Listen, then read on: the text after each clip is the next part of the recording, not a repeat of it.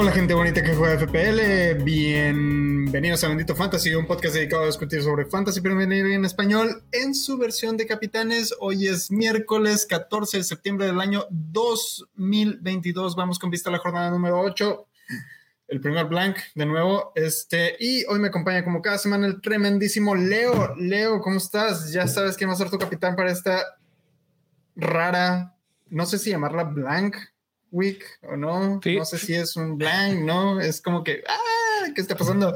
Muchas cosas están pasando muy raras. Justo ayer lo discutíamos, ¿es blanco o no es blanco? Pues sí, sí le podemos llamar blank, yo creo. Eh, como puse en el tweet en el que invitaba a todos a venir a, a, platicar con nosotros, a que nos den sus ideas, a que nos digan si estamos locos, la idea creo que va a ser vamos a tratar de convencernos a nosotros mismos. de que no estamos locos. De que, de que no es Haaland el único, el único disponible. Porque la verdad es que es muy difícil moverte de Haaland cuando sigue haciendo goles, cuando sigue haciendo todo lo necesario para que, pues exactamente es lo que quieres, a un jugador consistente, un jugador que juega en un equipo bueno, un jugador que tiene buen partido, un jugador que mete los goles que mete, o sea, no sé si viste el partido de la Champions hoy. Eh, Manchester City sufrió, sufrió, sufrió, sufrió, sufrió. De repente John Stones mete un, verdadero cañonazo. Iba a decir al ángulo, pero no, más bien bien colocado, un cañonazo que deja sin oportunidad al, al portero. Y en el segundo gol, Haaland se avienta ¿Te acuerdas de un gol que metió Cuauhtémoc Blanco con la selección en el Mundial? ¿Cuál de todos? Uno en el que sale brincando, así como que viene un centro, creo que fue Ramón Ramírez, brinca y le pega con la parte externa de la pierna. Sí, en el Mundial del, de Francia fue ese, ¿no? Fíjate, si estuviera el Niel aquí, me diría con hasta el minuto en el que cayó. Yo no sé más que, que fue en Blanco. Pero. Creo que fue el Mundial de Francia, sí. Un gol muy similar a ese. Tal vez un poco más complejo porque el balón venía todavía más alto. Pero el tipo brincó como 70 metros y, lo alcanza y le pega con bastante fuerza y convierte el gol y es 2-1. Y tú dices realmente tiene sentido discutir si Haaland o no Haaland en esta jornada y pues vamos a ver porque hay cosas que podrían mover nuestra decisión un poco, sobre todo después de todo lo que comentamos ayer que mucha gente está comprando nuevos jugadores, que están trayendo jugadores de otros equipos que normalmente no tendríamos tantos. Y eh, pues ahí está en, eh, en la posibilidad nombres que pues normalmente no entrarían en esta discusión. Todo gracias al blank. Todo gracias al blank. Ahí está. Bueno, creo. esta, jornada sí está muy, está muy rara, güey, porque como bien lo decía ayer Neil, más del 40% de los buenos jugadores o buenos assets en términos de fantasy no van a estar disponibles. Entonces, eh, eh, Capitán no va a ser la excepción aquí. Obviamente creo que mucha gente, bueno, ya lo pusimos en una encuesta hoy temprano en la cuenta oficial de ¿Cómo va la encuesta? Este, pusimos como primera opción a Kane jugando en casa contra Leicester. Este, segunda opción es Haaland jugando de visita contra Wolves. Y la tercera opción fue Mitrovic eh, jugando de visitante contra el Nottingham Forest. Eh, van un total de 44 votos en estos momentos y este, Haaland es el apabullante ganador hasta el momento, lleva 63.6% de los votos, eh, seguido de Kane, que va muy, muy atrás con un 18.2%, y Mitrovic este, tiene un 9.1%. Hay gente que también estuvo haciendo comentarios en, el tweet, este, por ejemplo, uh, dame un segundo aquí porque está cargando el tweet, aquí en los comentarios. Eh, por ejemplo, acá alguien más recomendó FPL Eric. Eh, eh, comentó que Isaac contra el Bournemouth es una buena opción y sí, la verdad es que es una muy buena opción de como diferencial. Este, también acá comentó, FPL Costa Rica comentó que si no le das la capitanía a Haaland, te va los va a bajar de rango aunque no lo tengan.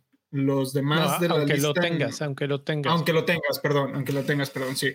Los demás de la lista no, no le convencen nada. Y la verdad es que sí tiene razón por, por el effective ownership o básicamente eh, la capitanía cuenta como si fuera una selección más al final. Entonces, eh, básicamente es como si lo tuviera seleccionado doble, más o menos. Y este sí tiene razón en eso, pero sí y solo sí, Haaland este, llega a retornar puntos de ataque. En caso de que no regrese puntos de ataque y tú capitaneas a alguien más que no se jalan y ese capitán que tú selecciones sí llega a tener puntos de ataque, tu overall ranking se va a ir al cielo súper rápido, porque obviamente muchísima gente se va a ir por la capitanía más obvia que es Haaland en este momento, y si tú te vas por la novia, ahí vas a brincar a todos esos güeyes que se quedaron ahí, básicamente. Te vas por la novia y entonces pues se queda.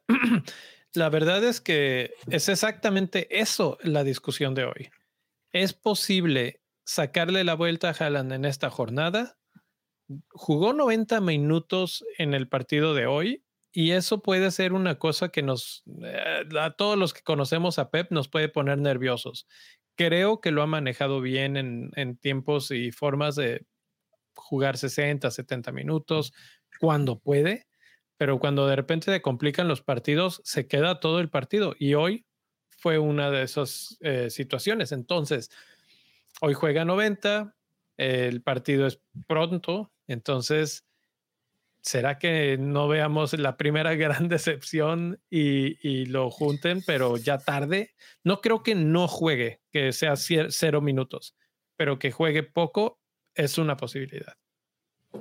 Ah, si, si no hubiéramos tenido, si hubiéramos tenido la jornada 7, tal vez te diría sí, es muy probable que lo sienten para la jornada 8 pero hubo descanso en la jornada 7, entonces realmente no creo que lo vaya a afectar mucho. Pero uno nunca sabe, es Pep, ya sabes cómo es este. No, pero, pero eso que mencionas me parece bastante lógico. O sea, por lo menos ya tuvo un descanso más largo porque no hubo jornada el fin de semana. Entonces, pues ahí están las implicaciones. Ahora, ¿quiénes son los, los contrincantes? ¿no? Ya hablamos de Haaland, ¿quiénes son los otros, otros jugadores? Los otros jugadores, vamos a empezar con Harry Kane. Harry Kane que va, enfrenta al Leicester. Y, en un momento vamos a hablar del rival, pero Harry Kane es el jugador o está, está empatado con Haaland y con otro más de la lista en, como líder en oportunidades claras de gol creadas. También es el jugador que más oportunidades de asistencia tiene o más expectativa de asistencia tiene. Y junto con Haaland, que pues la verdad es muy bajo, tiene una asistencia ya en su haber. Entonces, Kane creo que puede pensar un poco que este es un buen partido para él. El Leicester está jugando de lo peor que le hemos visto en los últimos años y aunque no está al mismo nivel que Haaland en términos de goles, ha estado poco a poco haciendo su, su luchita, sus puntitos y me parece que no debemos de ignorarlo por completo. Sí, no, definitivamente. Este, sin duda, bueno, mira, yo la verdad es que siempre he sido, no he sido partidario de Kane, pero esta jornada creo que sí es una muy buena opción para diferencial. Este, y la principal razón es por el rival. Uh, Leicester es un desastre en la defensa. Eh, realmente ha jugado bien, o sea, Kane se ha mantenido bien, jugando bien, no ha, no ha encontrado el gol o los goles que debería haber encontrado hasta este momento en lo que va de la temporada, pero este, está ahí latente. Y si alguien está fijo de que va a jugar, es ese güey. Kane está fijo ahí, va a jugar porque va a jugar. Entonces, que es, eh, es el... Eh, no es el primer lugar en cuanto a minutos disputados en lo que va del torneo. Tiene 528 minutos, pero pues nada despreciables, ¿no? Entonces sí, eso, si, si teníamos una cierta, empezamos la conversación hablando de Haaland y que pues es el claro favorito, etcétera, pero que la duda es que son sus minutos los que pueden darnos un poquito de, de susto ahí.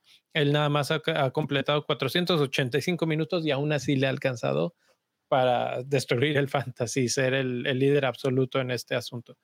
Eh, tiros a gol, XG, goles, XGI y, en mismo oportunidades claras de gol, todas esas las lidera Haaland. Entonces, por eso es que ya, ahí queda, pero minutos, ahí sí tiene un poco de ventaja Kane en ese, en ese aspecto. Ahora vamos a hablar del siguiente jugador que es Mitrovic. Y Mitrovic es un jugador que aunque no es clásico o favorito para ser capitán, es otro que ha estado constantemente en los goles, en las jugadas, es otro que está, eh, de hecho tiene más minutos que Kane en la cancha, entonces esperamos que siempre esté ahí. De hecho, y eso, no, te, iba a decir que es el que tiene más minutos de todos los candidatos que estamos poniendo aquí, pero no. No, no ahorita vamos a mencionar al que sí. más al que más minutos tiene, pero sí es el segundo lugar. Si es el segundo lugar, tiene 27 tiros, es el líder en tiros a, uh, no bueno, sí, tiros a gol y tiros en general de todos los que estamos hablando. Empata con Haaland en tiros a gol, pero lo supera en tiros generales. Entonces, eh, cuando tienes a un jugador en buena forma que está además tirando bastante y está tirando con buena puntería, empatando al líder goleador, creo que es alguien que ya tienes que considerar. Y entonces volteas a ver, ok, ¿contra quién va Mitrovic? Y cuando ves su calendario y dices, ah, es un buen partido el que tiene Mitrovic, es Nottingham Forest. Ah, pues entonces creo que tiene que volver a subir otro escaloncito en esa, en esa consideración. Ahora, ¿cuántos tienen en su equipo a, a Mitrovic? Probablemente ya es bastantes porque, porque se están moviendo las wildcards, como lo mencionaste, y el, el asunto es que se está volviendo un jugador muy popular. Haaland momento, lo tienen... A, a, este momento que estamos grabando, Mitrovic tiene un porcentaje de selección de 27.4. Haaland tiene, Haaland tiene 79.6 y Kane 17.6.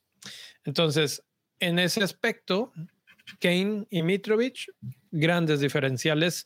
Digo, 27% no es un diferencial, pero comparado con 80 es súper diferencial. Y hay posibilidades. Ahora, la única cuestión, y ahí es donde siempre me pregunto, ok, ¿qué, ¿pero qué esperas de este tipo? ¿Esperas uno, dos, tres goles? ¿O, o, o qué? Y yo creo que de Fulham no siento que puedo esperar una goleada de 4-5-0. ¿Tú sí? Mm, no, no, no. No, evidentemente no. De Mitrovic seguramente va a ser un gol, su golecito de cada partido. Yo dije, sigo manteniéndolo. Si no me hubieran quitado el partido de la jornada 7, seguramente sí se hubiera cumplido mi, mi profecía de los goles, de los cuatro goles de, de Mitrovic. Este, es, a mí se me hace muy viable que le metan gol a, que le meta gol a Nottingham Forest. Uh -huh. eh, pero no, realmente no espero que sea una goleada. No creo que meta más de un gol. Probablemente sea, probablemente ese partido termine 2 a 1. Este, ya me estoy arriesgando a la predicción, pero. Ah, bien, yo, bien, bien. Yo creo que. Yo creo que ese partido va a terminar 2-1 en favor de, de, Fulham. Uno de esos goles podría ser de, de Mitrovic. 2-1, ok. Vamos, vamos a seguir moviendo porque la cuestión es que tenemos que empatar esto con los rivales y ahorita vamos a hablar de ellos. Entonces vamos a seguir avanzando. El siguiente candidato es Martinelli y no puse eh, a propósito a Jesús porque adivina quién lleva más puntos entre ellos dos. El tremendísimo Martinelli. Exactamente, no es por mucho, no es por mucho, que lleva 36 como Son... contra 30, una cosa así. 33. 33, o sea, no es mucho, pero eh, la ventaja de Martinelli es que él es medio, entonces su cantidad de puntos puede crecer más rápido, ¿no?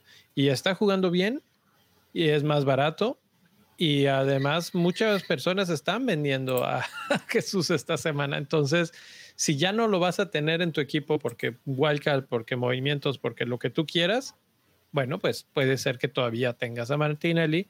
¿Y, y en qué es líder? Eh, me gusta mucho esta tablita porque por primera vez hay una variedad bastante amplia. Martinelli es líder en pases clave y empata también con Kane y con Haaland en, en oportunidades claras de gol generadas y en asistencias. Es el peor en términos de lo que viene siendo el número que genera el bonus. Si si pierdes muchos balones, y das pases que no terminan en el pie del compañero, eso te quita eh, bonus. Si tiras y no, no va al dirección al arco, eso te quita bonus. Entonces, creo que por los, el tipo de juego que Martinelli ejecuta, le cuesta en, en términos de bonus, pero en, en cuestión de creación, es el más creativo de su equipo probablemente y va a ser el que haga mancuerna con Jesús, que no estamos considerándolo, pero vamos a imaginar que Jesús también tiene buena oportunidad este partido. Sí, este. Ah, sinceramente, a mí me, me, sigue gustando más Jesús, pero creo que en los números lo respaldan a, Martinelli. Ah, aparte de que por ser mediocampista, este, te va a regresar más puntos en caso de que sea. Ah, de que llegue a generar puntos de ataque si son goles es un puntito extra, aparte, o sea, en comparación con un delantero.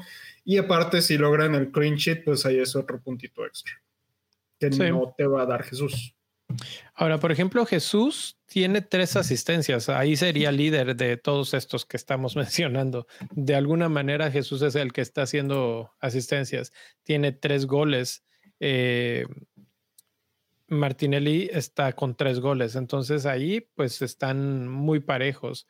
En expectativa de gol o de eh, participación de gol, Jesús es más este, participativo, está en 43% comparado con Martinelli que tiene 29%.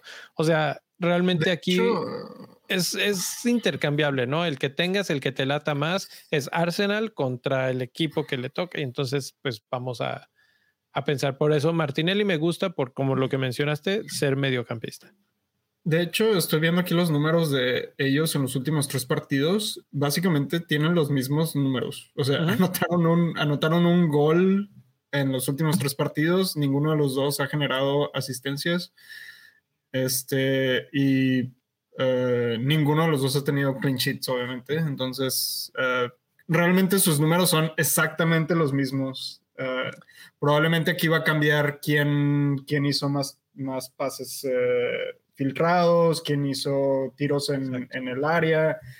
Este, eso es obviamente lo que, va, lo que va a definir más quién podría ser la mejor opción, pero yo creo que en este momento uh, Martinelli es mejor opción, por lo que ya dijimos, que la posición de medio campo, y aparte Jesús en este momento tiene una selección de 75.3%, mientras que Martinelli tiene 47%, entonces eso lo hace un poquito más diferencial. Un poquito más. Y, bueno, pues ahí está, esos son los números para los de Arsenal, que Arsenal enfrenta, déjame te pongo aquí el calendario rápidamente, Arsenal va contra Brentford, que eso también hay que considerar, Brentford no es un una palomita, no está tan fácil. Entonces creo que de los que hemos mencionado es el partido más complicadito, hasta donde lo que la mente te, te indica. Ahorita vamos a ver. Y finalmente, eh, este último candidato funciona muy parecido a lo de Jesús y, Martinelli porque es Newcastle el, el, el, equipo que estoy analizando y lo que veo es... Eh, Newcastle va contra equipo fácil o equipo que es accesible en contra para meter goles. Y dije, ok, pero ¿a quién quieres? ¿A un delantero? Tal vez, eh, tal vez regresa Callum Wilson. Tal vez juega Tony, este, no Tony, eh, ¿cómo se llama este nuevo? Isaac.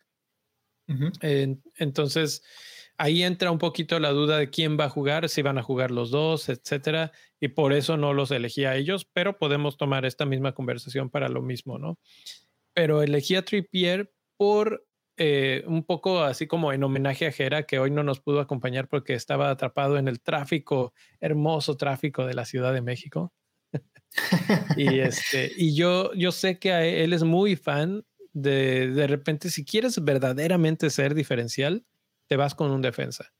Y cuando ves el, el partido de Trippier, dices, mmm, Trippier va contra Bournemouth y Bournemouth no es muy bueno atacando, que digamos. Entonces, olvidémonos de todo lo que Trippier aquí sale como números rojos, porque la verdad es que, pues obviamente no va a competir contra los que son atacantes, pero él está en todo lo que tiene que ver con balón parado de Newcastle y eso le genera bastante posibilidad de participaciones de gol.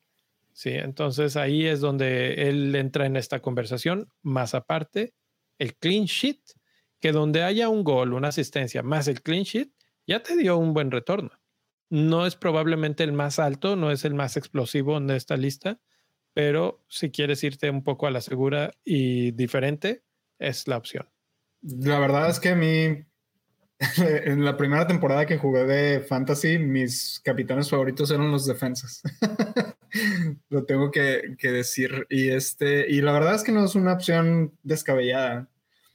Ah, si bien si bien posiblemente no te vaya a generar puntos de ataque, es muy probable que Newcastle te dé un, un clinch en esta. Podría decir que hasta son como 90% de probabilidades de que te den un clinch en esta jornada, porque ya lo dijiste de Bournemouth que no son buenos atacando. Y este, aparte, tiene una selección de 38.6%. Si eso lo comparamos contra Haaland, que probablemente ¿Qué, crees que juegue unos 60 minutos y lo sienten, arreglan el partido, lo sienten? Si es que juegan, capaz si lo sientan por lo que ya dijimos, no sé, pueden pasar muchas cosas. Mientras que Trippier este, es un es defensa fijo en el, en el Newcastle, el Newcastle está defendiendo muy bien. Ahí estarías casi casi asegurando ya por default 12 puntos, básicamente de que serían los dos puntos de jugar los 60 minutos más los cuatro puntos del clean sheet. Sí se da el clean sheet, obviamente. Entonces, este... Ahí te va, ahí te va la, estadística que, que, nos invita a pensar en esto. El XG más alto de los últimos seis partidos es Manchester City con 15.84. Y el XG más bajo es de Bournemouth con 2.94. Así es la diferencia de, brutal. Eh, Aston Villa es el segundo peor con 4.74, o sea, es casi dos puntos más, dos goles más esperados de, de Aston Villa comparado con Bournemouth. Entonces, Bournemouth realmente no ofrece mucho al ataque y la verdad es que Newcastle defiende bien, o sea, tiene un buen equipo, tiene buena defensa, están jugando bien y por eso es que son candidatos para, para esta jornada, ¿no? Para ganar, por lo menos, y si van a ganar con clean sheet, Trippier entra en la conversación de capitanía. Pero entonces, pues tendríamos que hablar de los rivales en términos de... Eh, además, además de que Trippier, sabes que es un jugador que entra mucho en el sistema de bonus points. Este lleva cuatro bonus points en todo lo que va de la temporada. Para un defensa es difícil entrar en un sistema de bonus points, especialmente si no regresa a puntos de ataque. Y Ripier ha regresado tres asistencias y un gol en lo que va de la temporada y aún así ya está entrando mucho en el sistema de bonus points. Ahora vamos a ver eh, cómo, cómo están los rivales, qué, cómo han estado jugando. Yo sé que estos números tienen un contexto detrás de contra quién han jugado, pero si vemos, por ejemplo, a Wolves, que es el rival de Manchester City, es el peor rival de todos los que están en la lista, porque es el que menos tiros concede, en menos tiros en el área concede, menos tiros a gol, oportunidades claras, etcétera, etcétera, etcétera. en todos los renglones, Wolves es el que lidera ahí. Entonces, pensamos que Haaland es el mejor y probablemente lo es porque eh, el Manchester City no tiene rival realmente. Al, al, que le pongas le puede plantar un partido muy complicado y sobre todo cuando no es de los grandes como Liverpool, como Chelsea, como Spurs. Wolves juega muy bien, pero va a terminar defendiéndose todo el partido y eventualmente creo que les van a terminar metiendo un gol. Pero bueno, ahí está. Los datos dicen Wolves es complicado. ¿Eso qué te hace pensar con respecto a Haaland? Ah, me hace pensar que esos números se van a destruir en contra del, Sí, vamos a hablar de esto diferente en, una semana, seguro. Este, ah, para poner un poquito de contexto de por qué Wolves está tan bajo, hay que irnos a ver qué fue lo que pasó en las primeras seis jornadas. Y es que en las primeras seis jornadas solamente han tenido, yo podría decir que tres partidos difíciles, bueno, dos moderadamente difíciles y uno difícil. Este, y los demás han sido fáciles. La primera jornada fue contra Leeds, que equipo fácil. Fulham, medianamente difícil, le sacaron un 0-0. Ese partido muy bien defendido por, por eh, Wolves. El tercer partido fue contra el Tottenham, que Tottenham ya sabemos que juega mucho al contragolpe y ataca. Este, Newcastle, un equipo medianamente complicado en, en, cuestiones de ataque. Y los últimos dos partidos han sido Bournemouth y Southampton en que esos dos equipos que no llegan, si por ellos fueran, ni siquiera llegarían al estadio, güey. Entonces, este, ah, creo que esa es mi perspectiva. Hay que poner un poquito de contexto en esos números que pueden ser engañosos al ojo. Uh, realmente City tiene para destrozar cualquier equipo de la Premier League. Entonces, yo no, no creo que Wolves vaya a ser la excepción, sinceramente. Mm, no, aunque de esos equipos que mencionaste, por lo menos tres están jugando bien. Entonces, tampoco, de hecho, tres de esos equipos los estamos poniendo hoy para capitanear.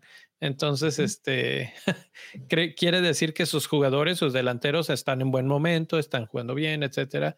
Y, y yo por eso le doy una, una mitad y mitad. No es perfecto ni es súper malo.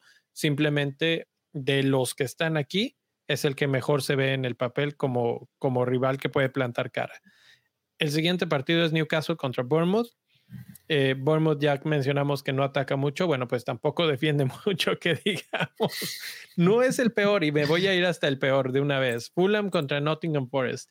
Nottingham Forest es el peor en casi todos los renglones, excepto en oportunidades claras concedidas, pero todo lo demás, todo lo demás es el líder.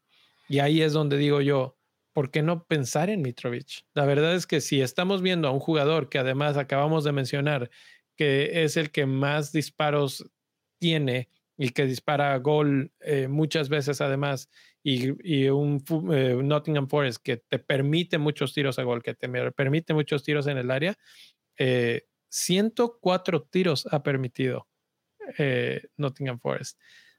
Creo que ahí entra otra vez, da un brinquito en, en la escala eh, Mitrovic y podríamos pensar mucho más seriamente en el... Del lado de Bournemouth es parecido, ¿eh? no están tan lejos. O sea, por ejemplo, tiros en el área de, de Nottingham Forest, 64, de Bournemouth, 62. no, es, no es nada la diferencia. En los eh, goles, expectativa de goles concedidos sin penal, 11.5 de Nottingham Forest, 10.4 de Bournemouth, también muy parecido. Entonces, hablamos de Newcastle y hablamos de la potencial eh, participación de goles del mismo Trippier, pero podríamos hablar de Isaac, podríamos hablar de Callum Wilson si es que regresa, aunque es menos probable que los tengamos en nuestros equipos a todos ellos. Trippier, yo sé que muchos lo tenemos, entonces ahí es donde entra eh, él en la discusión. Y luego Arsenal contra Brentford, creo que ese es el que menos invita. Brentford no es el más malo, o sea, no es el, peor rival a, enfrentar, pero tampoco es así como que un flan para, para llegar y hacer una fiesta en ese partido. Arsenal anda bien, Brentford anda decente, creo que ese va a ser un partido nivelado, no sé cómo lo ves hasta ahí. Pues yo creo que es el partido más atractivo de toda la jornada, sinceramente. O sea, para, para cuestiones de entretenimiento, eh, creo que va a ser el partido más difícil de la jornada. Y sinceramente no creo que sea una buena opción capitanear a alguien de Arsenal para este partido, porque Brentford eh, se cierra mucho atrás y no, no manejan el, no permiten el manejo del balón muy bien en media cancha para abrir eh, para hacer permitir la creación de oportunidades. Entonces creo que Arsenal va, va a batallar contra Brentford, sinceramente. Sí, yo también lo, lo, pienso. Y dejé el último a Leicester contra Tottenham, Tottenham contra Leicester, eh, porque precisamente Leicester es el único equipo que supera a Nottingham Forest en algo y es en oportunidades claras concedidas. Y si algo tiene eh, Tottenham es jugadores que te definen cuando les das la oportunidad. Y puedo estar hablando de Son, puedo estar hablando de Richarlison, puedo estar hablando de Kulusevski y por supuesto del que mencionamos hoy, Harry Kane. Entonces, cuando tienes a un equipo que te va a conceder 18 oportunidades claras en, estos seis partidos, mm, aquí hay bastante, bastantes opciones. Y ya mencionamos, no solamente son las oportunidades que te permiten, sino qué tanto están dejando jugar al otro equipo. Y Leicester está dejando jugar a los rivales. No, no tienen una buena estructura. Todo mundo esperamos que en cualquier momento terminen corriendo a Brendan Rogers. Entonces, eh, si, si, lo vemos desde el punto de vista del el expected goal conceded, de los goles esperados en contra, están en 11.13 comparado con Bournemouth es 11.17, comparado con Nottingham Forest es 13.07. La gran diferencia es que estos sí tienen jugadores probados de calidad mundial. Y por eso es que pueden ser realmente la opción más interesante de Capitania. ¿Podría ser este el partido que decida si Roger se va o se queda? pues si los golean, no me sorprendería que aquí se vaya y tampoco me sorprendería que los golen, porque de hecho, eh, yo te lo mandaba, preguntaba hace unos segundos, ¿cuántos goles esperas de Fulham? Tal vez dos. ¿Cuántos goles esperas de Newcastle? Eh, tal vez dos, tal vez tres. ¿Cuántos podría llevarse el Tottenham a favor? Ahí sí me esperaría unos cuatro, cinco, seis. Este es un equipo que sí, sí lo espero más agresivo. Este partido, junto con el partido de Manchester City contra Wolves, pueden ser goleadas. Pueden ser o sea, pueden ser goleadas así destrozantes, güey, anímicamente. Y yo veo más a este que al de Wolves. Wolves creo que finalmente son más ordenados atrás. Eh, por lo menos tienen mejor portero. bueno, sí, eh, de entrada eso, tienen un, tienen un buen portero cuando Leicester, pues desafortunadamente no, no tienen el mejor portero que es Ward, la verdad. Entonces, uh, realmente no, no, hay mucho que decir aquí. Este, creo que el, creo que la capitanía más atractiva después de Haaland podría ser algún jugador del Tottenham y esto es precisamente porque no tienen un buen portero. O sea, realmente creo que las oportunidades se van a dar ahí, como ya lo estamos viendo aquí en la tablita esta y los disparos a la portería se van a dar muchísimo. Entonces, eh, creo que esa es una buena oportunidad para, para hacer diferencial. 50 oportunidades concedidas en el área. 50 tiros, en el área. Tiros, tiros al área. En el área eh, Entonces, y, de los que le han hecho, 30 ha sido a gol. Entonces, de hecho, es eh, el, por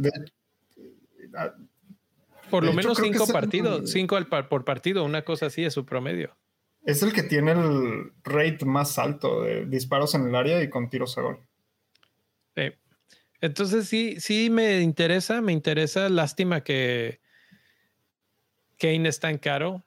Ahora que todo el mundo está vendiendo a Salah, me pregunto si se están avivando yendo con Kane para un partido como este yo lo llegué a considerar y dije, mira, si me sale mal, en la siguiente jornada aviento el wildcard y corrijo.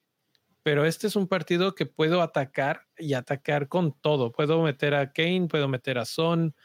Son me da un poco más de miedo porque la verdad es que continúa en, esta mala racha que no, no entiendo por qué está así, pero está saliendo temprano de los partidos, etcétera.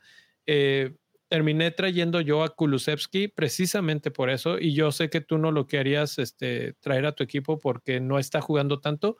Creo que lo, es, lo han estado descansando y ahora que no jugó tanto en Champions, lo vamos a ver en este partido precisamente. Y contra un Leicester tan, tan débil, podemos ver la mejor versión de Kulusevski además. Sí, como ya lo mencionaste, esa es mi única duda. Kulusevski se me hace un buen, un buen jugador. Simple y sencillamente lo único que me da duda es que no lo han estado juntando en los últimos tres partidos que han tenido el Tottenham, eh, independientemente de si han sido eh, en la Premier League o en Champions. Eh, no arrancó ninguno de los dos partidos de Champions y no jugó el partido, el último partido contra el Fulham. Entonces, eso es lo que me da un poco de miedo. Ahí está, pues. esos son los capitanes. Es difícil ir sin no, ir con Haaland. Yo lo reconozco, yo tengo a Haaland y si, si tuviera muchos, muchos eh, producto de gallina, lo haría, pero, pero la verdad es que el miedo no anda en burro y, y Haaland está en un modo bestial ahorita. Ese gol de hoy lo demostró una vez más.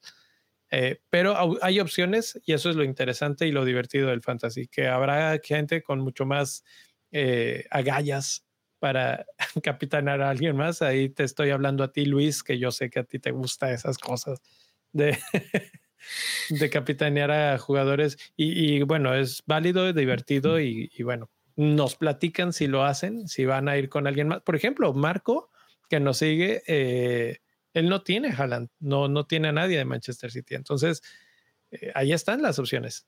Ahí está perfectamente enlistado quién y por qué es la, la opción para contrarrestar a Haaland.